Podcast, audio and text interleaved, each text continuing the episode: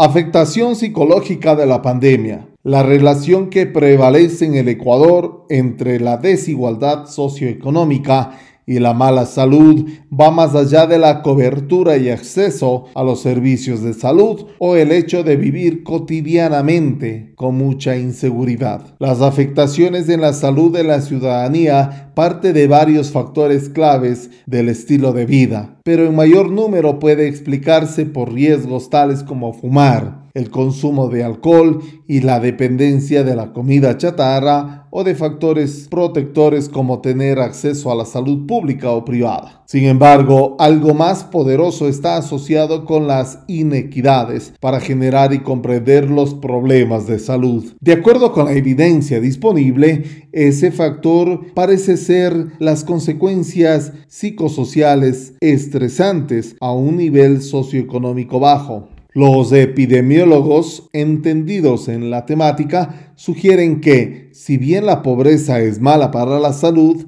la pobreza en medio de la abundancia la desigualdad puede empeorar la mortalidad infantil, obesidad, tasas de homicidios y más. En este sentido, en un país como Ecuador con enormes desigualdades, presentar mala calidad de vida parece un desenlace predecible. Documentar cuando estos factores psicológicos y sociales influyen en la biología de las enfermedades, documentar cuando estos factores psicológicos y sociales influyen en la biología de la enfermedad es parte del problema. Demostrar cómo estos factores productores de estrés afectan a cada persona, género o comunidad es otra cosa. Hemos aprendido mucho sobre cómo la pobreza afecta a la biología y la pérdida o preservación de la salud. Además, se ha postulado públicamente que debe reducirse la creciente brecha de desigualdad para reducir o acabar con la pobreza. Definitivamente la pandemia está erosionando la salud mental de millones de individuos y más aún de la sociedad ecuatoriana. Los confinamientos, falta de empleo, angustias financieras, distanciamiento físico y social, temor al contagio, preocupación por familiares y amigos, incertidumbre y la lista de obstáculos cotidianos no es corta. Piezas periodísticas, estudios académicos y opiniones de expertos